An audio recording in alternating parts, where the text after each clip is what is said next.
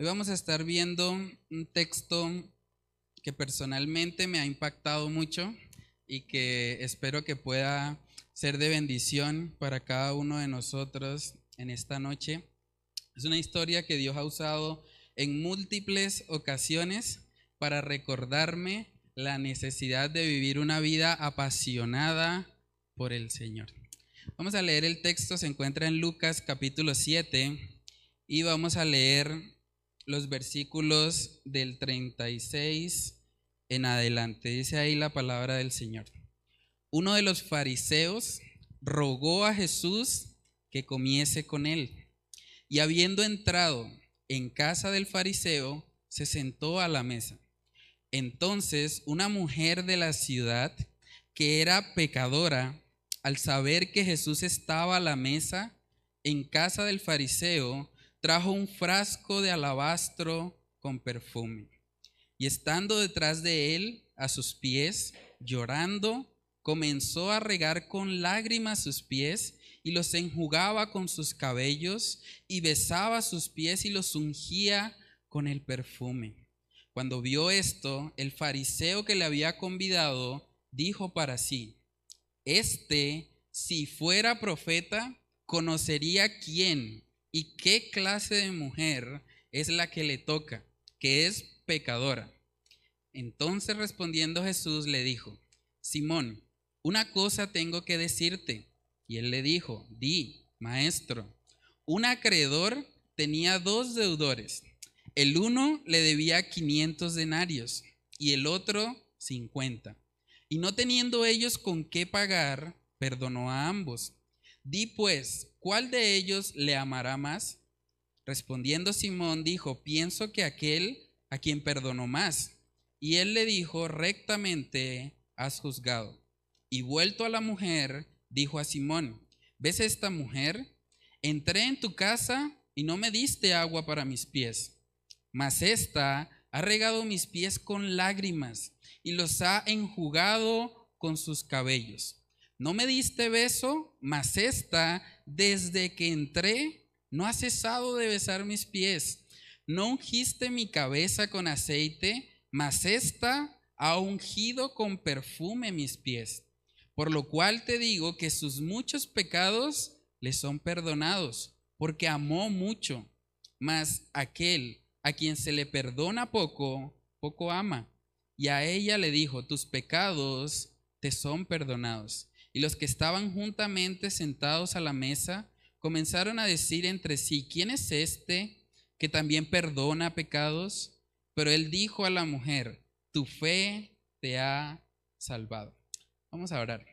Padre, queremos pedir de tu dirección, Señor, en este tiempo. Queremos que seas tú, Señor, el que hable directamente a nuestros corazones. Padre, que podamos abrir tu palabra con un corazón receptivo, Señor, con una mente atenta para poder escuchar, Señor, lo que tú tienes para nosotros. Oramos, Padre, que, que seas tú dándonos un corazón humilde, Señor, un corazón que reconoce su necesidad de un Salvador y que en esta noche, Señor, podamos salir de aquí cada vez más apasionados por Jesús, apasionados, Señor, por compartir las buenas nuevas de salvación a este mundo, Señor, que tanto lo necesita. Padre, oramos, Señor, todas estas cosas en el nombre de tu Hijo amado Jesús. Amén y amén. Bueno, hermanos, vamos a comenzar con, esta historia, que es una historia muy particular. Cuando nosotros hablamos con las personas acerca de Jesús, generalmente hay dos prejuicios que las personas tienen. Una de ellas es que la gente piensa, bueno, el cristianismo es algo para gente muy buena, es para gente moralmente correcta. Entonces, como yo no soy tan bueno, pues yo que me voy a aparecer en una iglesia o algo así. Hay un prejuicio que muchas personas tienen y por lo cual tristemente muchos no se acercan al Señor Jesús. Porque ellos piensan que la iglesia se trata de ser perfectos o se trata de ser santos. Pero vamos a ver, hermanos, cómo eh, la santidad en nosotros realmente es fruto de la obra de Dios. No es algo que nosotros tenemos que hacer una condición previa para que Él nos acepte. Otra, otra, otro prejuicio muy común y que sería como lo opuesto a eso es que la gente piensa también que el cristianismo o acercarse a Jesús es algo que solamente le corresponde a los peores de la sociedad. Ellos dicen, no, es que tiene uno que tocar fondo, ¿no? Para llegar allá hasta el cristianismo. Eso es porque, no, eso ya pasó de todo y mejor dicho, ya tocó fondo y ahora sí puede buscar al Señor. Y como hay personas que dicen, bueno, pues yo en medio de todo no es que sea tan malo, ¿no? O sea, yo no he hecho cosas tan graves como otras personas sí han hecho. Entonces, pues realmente tampoco tengo necesidad de ir a Jesús. Pero curiosamente en este pasaje vamos a ver cómo una persona que por lo menos socialmente era considerado como muy recto, muy moral en todo lo que hacía, como un fariseo, y una mujer que era considerada también como lo más bajo de la sociedad. De hecho, cuando la palabra dice pecadora en el idioma original se refiere a una persona que ha cometido pecado sexual. Estamos hablando puntualmente de una ramera la que se está acercando aquí a nuestro Señor Jesús. Ambas ideas, pensar que yo tengo que limpiarme para poder llegar a Dios, está mal. O creer que yo tengo que llegar al punto en el que estoy ya en lo último, he tocado fondo, estoy muy mal para poder acercarme a Jesús. Esas dos ideas realmente no tienen ningún sustento bíblico. Todas las personas, enseña la palabra de Dios, que han pecado y todas necesitan a Jesús como Salvador, sin excepción, sin importar cuán bueno se crea esa persona o cuán buena se crea esa persona, sino reconociendo de verdad nuestra condición pecaminosa delante de Dios. Y vamos a ver el contraste entre lo que es la actitud del fariseo cuando se encuentra con Jesús y la actitud también de esa mujer pecadora.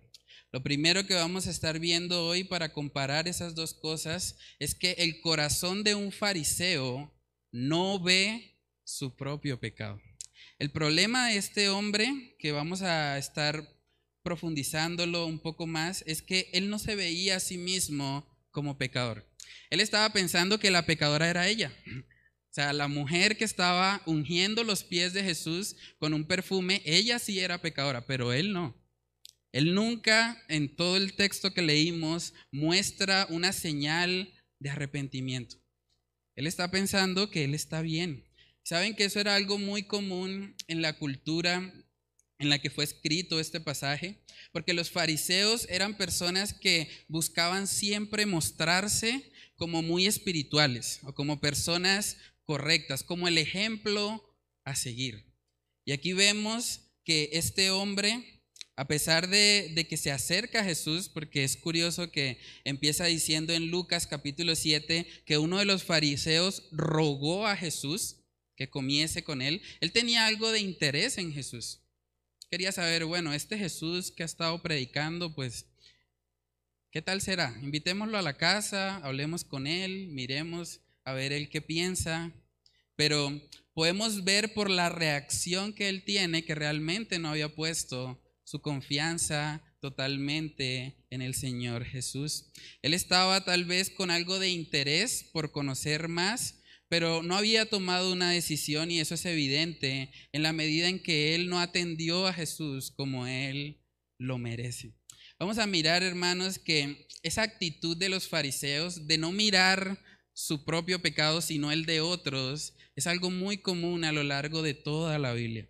Vamos a leer algunos textos para poder mirar eso. En Mateo capítulo 9, versículo 10, vemos ahí a los fariseos haciéndole una pregunta al Señor. Mateo capítulo 9, versículos del 10 al 11 dice, y aconteció que estando él sentado a la mesa en la casa, he aquí que muchos publicanos y pecadores que habían venido se sentaron juntamente a la mesa con Jesús y sus discípulos.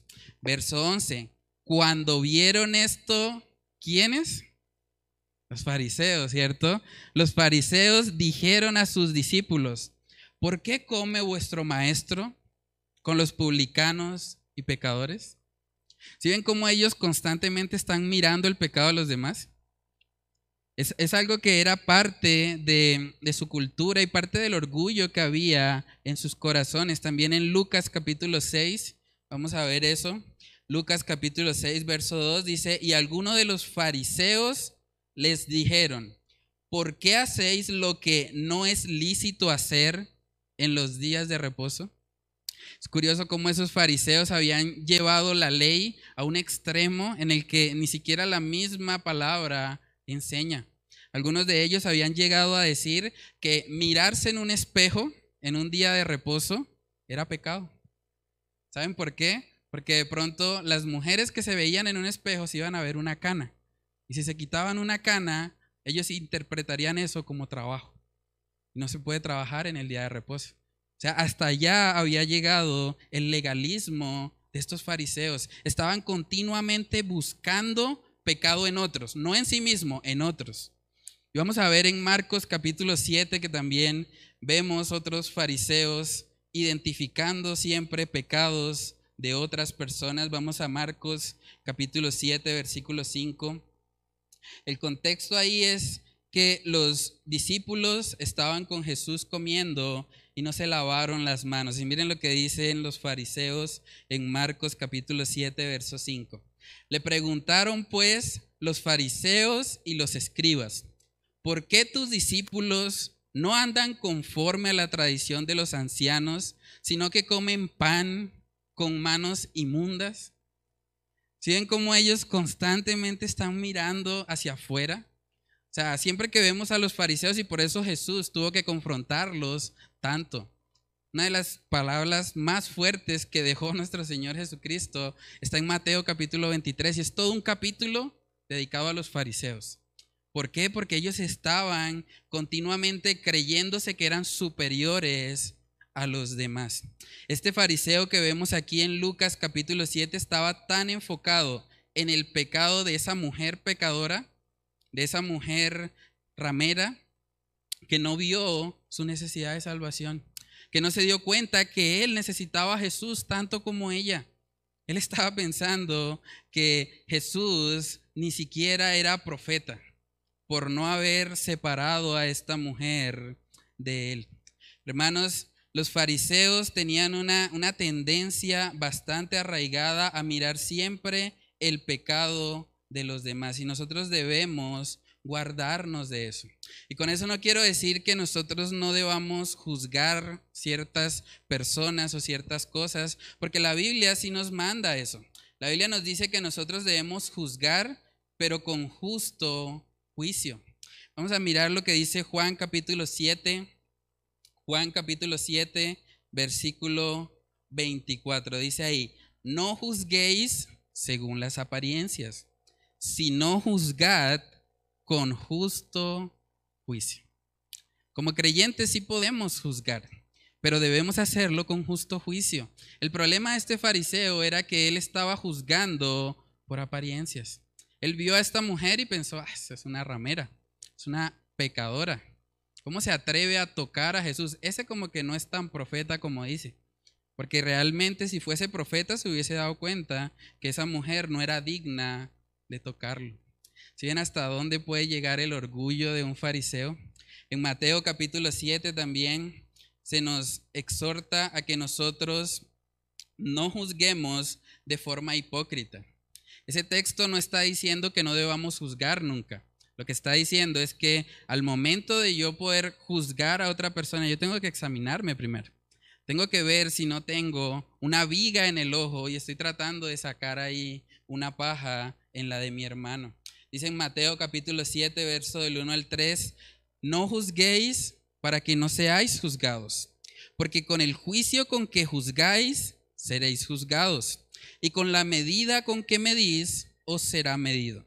¿Y por qué miras la paja que está en el ojo de tu hermano y no echas de ver la viga que está en tu propio ojo? Hermanos, cuando nosotros vamos a, juzgar o a ayudar a una persona, debemos siempre examinarnos nosotros mismos. No sea que lo estemos haciendo de forma hipócrita. de pronto tratando de solucionar un problema que es mucho más grande en nosotros. Esa particularidad que tenían los, los fariseos era algo de lo que Jesús le advirtió incluso a sus discípulos. Él le dijo, tengan cuidado, tengan cuidado con los fariseos porque esa actitud de estar siempre viendo el pecado de otros, eso es contagioso.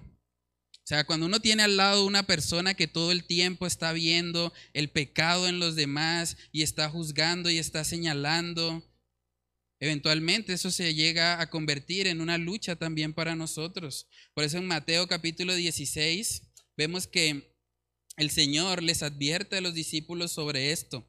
Dice Mateo 16, 6, y Jesús les dijo, mirad, guardaos de la levadura de los fariseos y de los saduceos. ¿Saben que la levadura es algo que se multiplica rápidamente? Esa actitud de los fariseos de querer siempre mirar el pecado en los demás se multiplica rápidamente. En Mateo 16, en el verso 11, vemos que Jesús les aclara esto porque ellos pensaron que les estaba hablando del pan físico. Dice ahí, ¿cómo es que no entendéis que no fue por el pan que os dije que os guardaseis de la levadura de los fariseos y de los saduceos? Entonces entendieron que no les había dicho que se guardasen de la levadura del pan, sino de la doctrina de los fariseos y de los saduceos.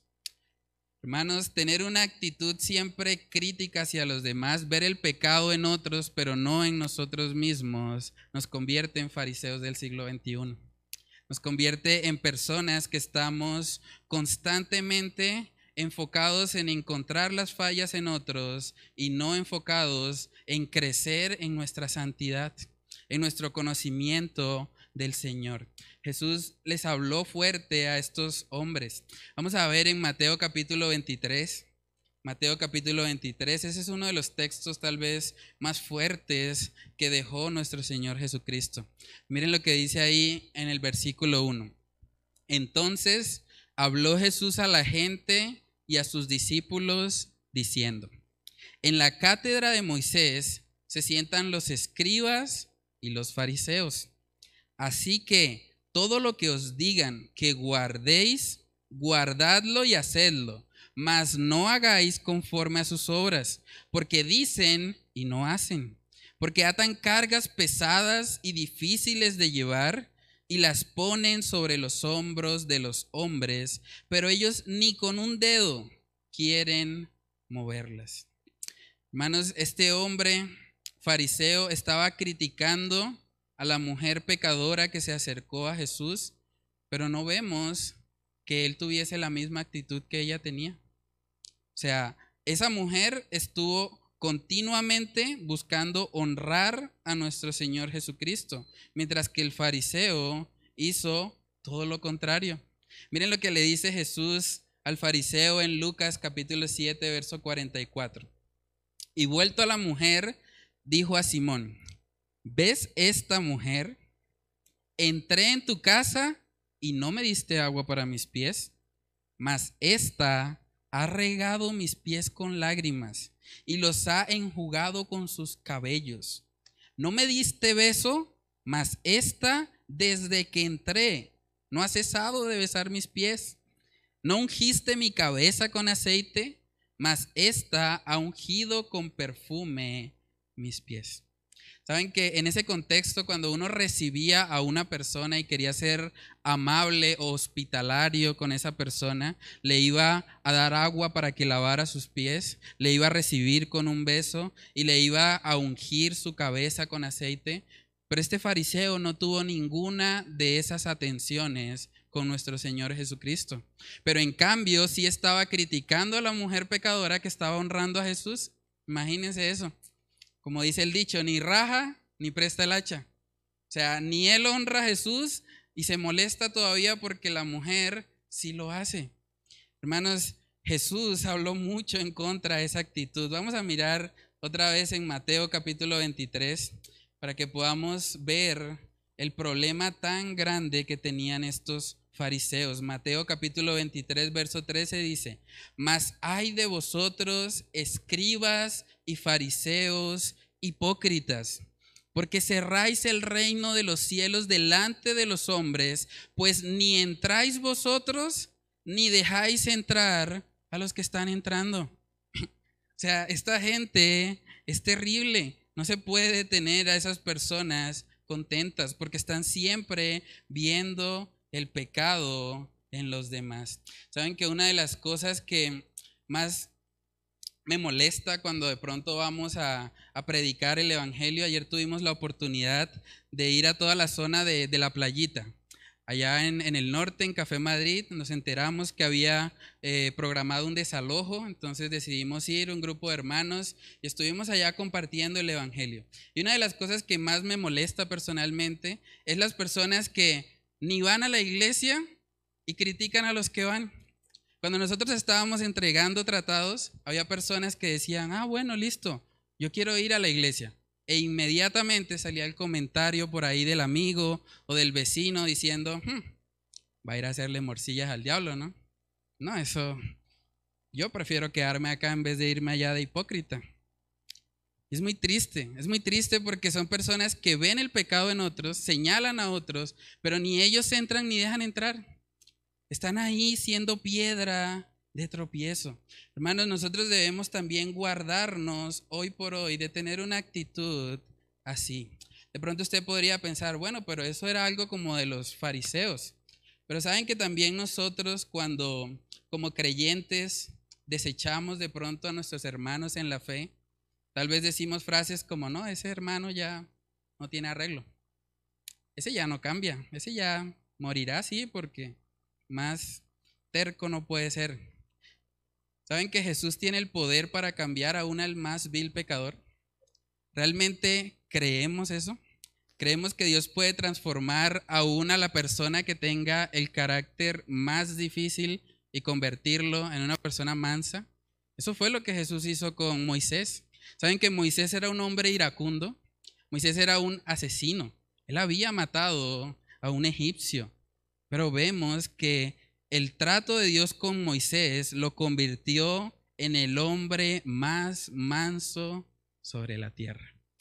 Hermanos, guardemos nuestros pensamientos de, de esa actitud fariseica, de estar pensando que el pecado está en otros, pero no en nosotros. Miren que en Lucas 7:39 dice que el fariseo dijo eso para sí. O sea, todo empezó en su mente. Lucas 7:39 dice, cuando vio esto el fariseo que le había convidado, dijo para sí, este, si fuera profeta, conocería quién y qué clase de mujer es la que le toca que es pecadora.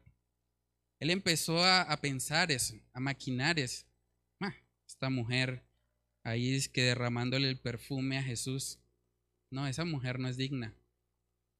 Todo empezó en el pensamiento.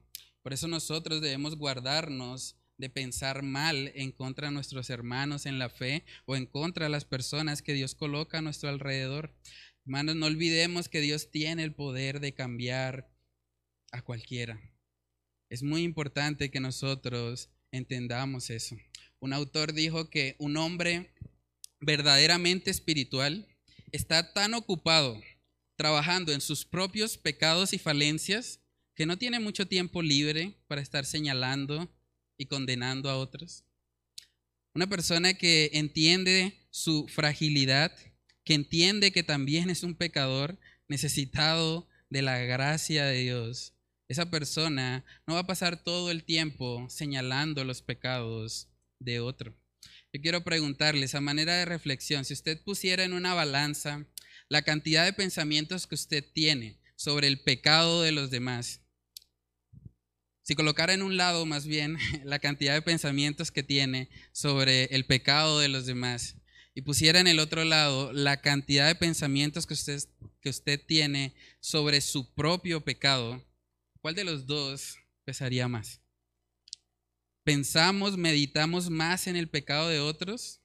¿Estamos como llenándonos de amargura? Pensando que ese hermano no es digno, ese hermano no debería estar ahí. O aprendemos a extender de esa gracia que el Señor nos ha dado y miramos también nuestras fallas. Hermanos, si somos honestos al mirar este pasaje, yo creo que probablemente nos vamos a identificar más con el fariseo que con la mujer pecadora.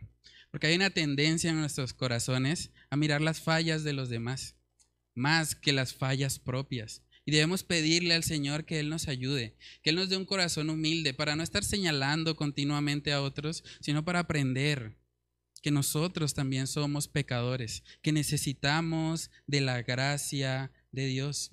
Y ese es el segundo punto que vamos a estar viendo hoy, el contraste. Mientras el corazón de un fariseo no ve su propio pecado, vemos ahora que el corazón de un pecador o de una pecadora, como es el caso, está enfocado en honrar a Jesús. El corazón de un pecador está enfocado en honrar a Jesús. Miren la actitud de esta mujer, dice en el 37, entonces una mujer de la ciudad que era pecadora, al saber que Jesús estaba a la mesa en casa del fariseo, trajo un frasco de alabastro con perfume. Hermanos, cuando se habla de un frasco de alabastro, se está hablando de un perfume muy costoso. Algunos estiman de que el precio de ese perfume sería aproximadamente el salario de un año. O sea, esta mujer está dando lo mejor que tiene. Está dando todo para nuestro Señor. Saben que esa es la evidencia de que esta mujer había entendido realmente el Evangelio, había visto su condición de pecadora y sabía que Jesús era su única esperanza. Por eso ella se acerca así, con un corazón contrito y humillado. Miremos que dice ahí en el verso 38, y estando detrás de él, a sus pies, llorando, comenzó a regar con lágrimas sus pies y los enjugaba con sus cabellos y besaba sus pies y los ungía con el perfume. Eso es interesante. Cuando los creyentes se reunían o los fariseos aquí con Jesús se reunían a comer, ellos no tenían mesas como las que tenemos hoy por hoy. Nosotros nos sentamos generalmente en una mesa, colocamos las rodillas debajo de la mesa, pero para ellos sería una mesa como muy cerca al, al piso y por lo tanto Jesús estaría acostado comiendo. Por eso dice que ella se acerca detrás de él a sus pies. O sea, Jesús está acostado, tal vez con sus codos descansados ahí para poder comer y esta mujer se acerca por detrás llorando y empieza a regar con lágrimas sus pies y enjuga sus cabellos. Las mujeres que están acá saben que para una mujer el cabello es algo muy importante. O sea, el cabello es algo que las mujeres cuidan mucho, ¿cierto? Pero vemos aquí que a esta mujer no le importó usar sus cabellos. ¿Por qué? Porque estaba apasionada por el Señor. Había visto que Jesús era su única esperanza. Y no le importó si tenía que quedar desarreglada, si después de eso eh, iba a quedar con el cabello sucio. Es muy probable que Jesús tuviese los pies sucios. Por eso él le reclama también al fariseo diciéndole que no le dio agua para lavarse los pies. Pero vemos, hermanos, el corazón de una mujer que ha entendido su condición de pecado y que va a Cristo. Y que va a Cristo como su única esperanza. ¿Saben que esa misma pasión deberíamos tenerla nosotros? Cuando nosotros comparamos la situación de esa mujer con la que nosotros tenemos ahora, nosotros tenemos muchos más privilegios que esa mujer. Nosotros tenemos la palabra de Dios completa. Esa mujer no tenía completamente la palabra de Dios. Ella tal vez no, no había comprendido muchas cosas que nosotros hoy por hoy sí sabemos, como que Jesús murió, venció a la muerte, resucitó y que un día volverá por nosotros. Ella probablemente no tendría ese conocimiento, pero ella sabía que era una pecadora y que necesitaba un Salvador. Qué glorioso, qué actitud tan admirable la de esta mujer. Realmente vemos aquí a una mujer que estaba completamente apasionada por el Señor. Y vemos que cuando Jesús le habla este hombre, al fariseo, para tratar de hacerle ver su pecado, vamos a ver que la, la expresión que él utiliza es para notar la gravedad del pecado. Vamos a mirar Lucas capítulo 7, versículo 41. Dice, un acreedor tenía dos deudores. El uno le debía 500 denarios y el otro 50. Y no teniendo ellos con qué pagar, perdonó a ambos. Di pues, ¿cuál de ellos le amará más? Respondiendo Simón dijo, pienso que aquel a quien perdonó más. Y él le dijo, rectamente has juzgado. Muchas veces yo escuché este pasaje que me lo explicaron diciendo, bueno, es que si una persona fue de pronto criada en la iglesia, tenía cuna cristiana y se convierte, pues él no va a amar tanto al Señor Jesús como de pronto un asesino, un hombre que era terrible, que era muy malo y se convierte, ese sí va a amar más al Señor. Pero saben que si esa fuese la enseñanza de este pasaje, el fariseo actuó bien. Porque en últimas, él no recibió con todas las atenciones a Jesús porque pues él no era tan malo. Él se está comportando de acuerdo al nivel de pecado que él tenía. Entonces, esa interpretación no es del todo correcta. Cuando nosotros vemos que se habla aquí de las deudas que ambos tenían, realmente el énfasis como tal es ser conscientes de la gravedad del pecado. Cuando una persona es consciente de lo malo que es, y de lo mucho que necesita un Salvador, esa persona va a correr a Jesús. Esa persona va a ir a Él porque se va a dar cuenta que no tiene esperanza, que fuera de Cristo no hay salvación. Saben que la palabra nos enseña también en Santiago capítulo 4 versículo 6 que Dios resiste a los soberbios y da gracia a los humildes. El fariseo estaba actuando en su soberbia, viendo el pecado de los demás y eso le impedía a él ver su condición pecaminosa. Mientras que esta mujer pecadora está reconociendo, está siendo humilde, está diciendo, sí, yo necesito a Cristo. Él es mi única esperanza. Yo voy a darle lo mejor que tengo porque Él es mi Salvador.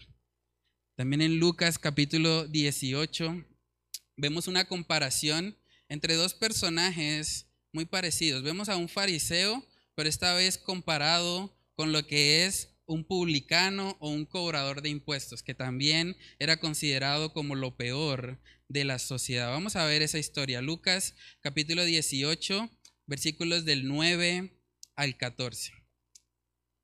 Dice ahí, a unos que confiaban en sí mismos como justos y menospreciaban a los otros, dijo también esta parábola. Dos hombres subieron al templo a orar. Uno era fariseo y el otro publicano. El fariseo, puesto en pie, oraba consigo mismo de esta manera. Dios, te doy gracias porque no soy como los otros hombres, ladrones, injustos, adúlteros, ni aun como este publicano. Ayuno dos veces a la semana, doy diezmos de todo lo que gano, mas el publicano, estando lejos, no quería ni aún alzar los ojos al cielo, sino que se golpeaba el pecho diciendo, Dios, sé propicio a mí, pecador. Os digo que éste descendió a su casa justificado antes que el otro, porque cualquiera que se enaltece será humillado, y el que se humilla será enaltecido. Hermanos, cuando vemos estas historias, estos contrastes, ¿con quién nos identificamos más? ¿Con el fariseo o con el publicano? ¿Realmente vemos nuestra condición de pecado? ¿Hemos visto lo malo que somos? Porque hasta que uno no entiende la gravedad de su pecado, uno no va a Cristo. Es como una persona cuando no ha visto el diagnóstico de su enfermedad. Si una persona tiene cáncer pero no tiene ningún síntoma, esa persona no va a ir a hacerse una quimioterapia. Pero si esa persona le llega un diagnóstico donde le dicen tienes cáncer y va y busca otra opinión médica y vuelven y le dicen tienes cáncer, cuando esa persona tiene esa convicción, esa persona va a correr a hacerse la quimioterapia, porque va a entender su condición, va a entender que necesita un Salvador. Y eso es lo que pasó en el corazón de esta mujer. A pesar de que era pecadora, ella no se quedó en su pecado. Ella corrió a su Salvador. Hermanos, Dios quiere que nosotros reconozcamos nuestro pecado delante de Él para que de esa manera le busquemos y le veamos como el Salvador que Él es. Saben que en Jeremías también, capítulo 14, vemos que el pueblo de Israel se arrepintió. Y miren lo que dice Jeremías capítulo 14 en el verso 20.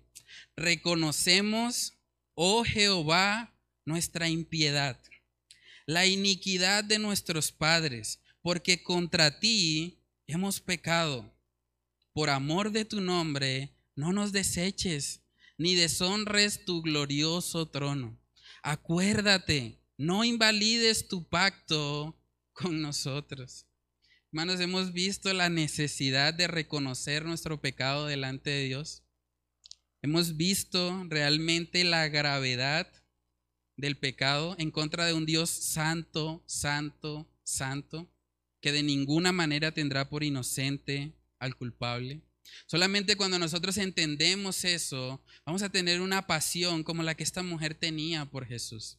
Y ese es el tercer y último punto en esta noche. La pasión por Jesús está ligada a nuestro entendimiento del Evangelio. La pasión por Jesús está ligada a nuestro entendimiento del Evangelio. Esta mujer dio todo lo que tenía para honrar al Señor Jesús porque había entendido su condición. Había visto que era pecadora y que la única esperanza estaba en Él. Miren lo que dice en Lucas capítulo 7, verso 47.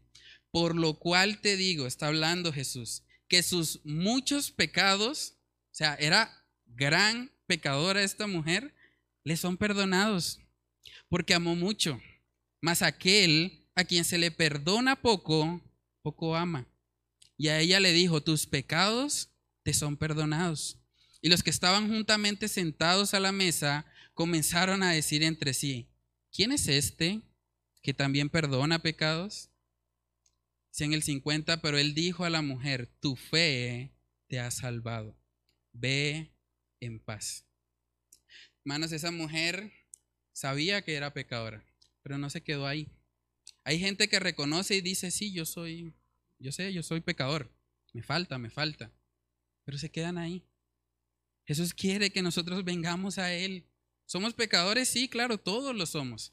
Pero debemos ir a Él, no debemos quedarnos en esa condición. ¿Se imaginan a ella llenándose de autocompasión y pensando, no, yo soy indigna, no merezco nada? No, ella tomó el paso y fue hasta Jesús. ¿Saben que incluso eso le podía costar a ella su propia vida? Porque los fariseos eran personas que asesinaban a las mujeres adúlteras.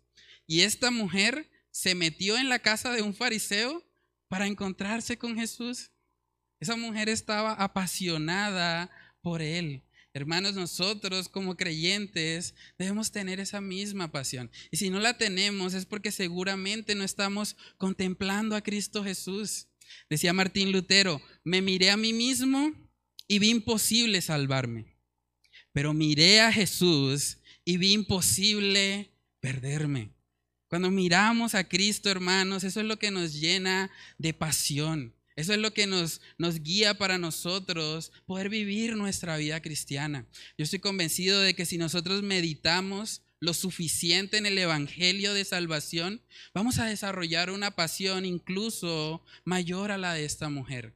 Pero es necesario que reconozcamos nuestro pecado y que vayamos a Cristo Jesús en todo tiempo. ¿Saben que a veces se, se enseña mucho que el Evangelio es solamente para los incrédulos? Pero el Evangelio es algo que necesitamos todos los creyentes, sin excepción. La vida cristiana se vive con la mirada puesta en Jesús, como cantamos hace un momento. Hay que poner nuestros ojos en Cristo en todo tiempo. Usted no puede vivir la vida cristiana en sus propias fuerzas. Es imposible. Pero usted tiene que venir a Cristo para poder vivir apasionado por Él. Saben que en 2 Corintios capítulo 5 habla acerca de esta idea. Segunda de Corintios 5, verso 14 dice, porque el amor de Cristo nos constriñe, pensando esto, que si uno murió por todos, luego todos murieron. y por todos murió para que los que viven ya no vivan para sí, sino para aquel que murió y resucitó por ellos. Hermanos, lo que hace que una persona deje de vivir para sí mismo y viva para el Señor es el amor de Cristo. El amor de Cristo que lo constriñe, que lo guía, que lo lleva, que lo impulsa a vivir para Él. Es muy importante que nosotros vivamos vidas apasionadas por el Señor. Y eso solo va a ser posible en la medida en que vamos a Cristo. Reconocemos nuestro pecado, reconocemos que nos falta, que necesitamos crecer, pero no nos quedamos ahí. Vamos a Cristo, vamos a Él, contemplamos el Evangelio día a día. El apóstol Pablo le decía a Timoteo, acuérdate de Jesucristo, acuérdate. Es importante que nosotros recordemos continuamente el Evangelio de Salvación si queremos vivir vidas apasionadas por Él. Dice la palabra también en Romanos capítulo 12, y ya con eso termino. Romanos capítulo 12.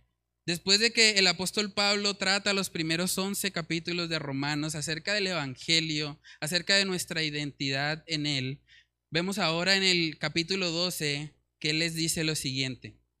Así que, hermanos, os ruego por las misericordias de Dios que presentéis vuestros cuerpos en sacrificio vivo, santo, agradable a Dios, que es vuestro culto racional.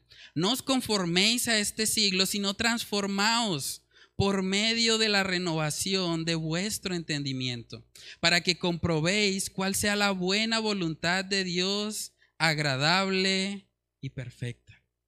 Si pueden ver cómo todo empieza con las misericordias de Dios, entendiendo nuestra condición de pecado, yendo a Cristo como nuestro Salvador, ahí es donde encontramos la fuerza para poder vivir como un sacrificio vivo como alguien que solamente está apasionado por agradar a Jesús.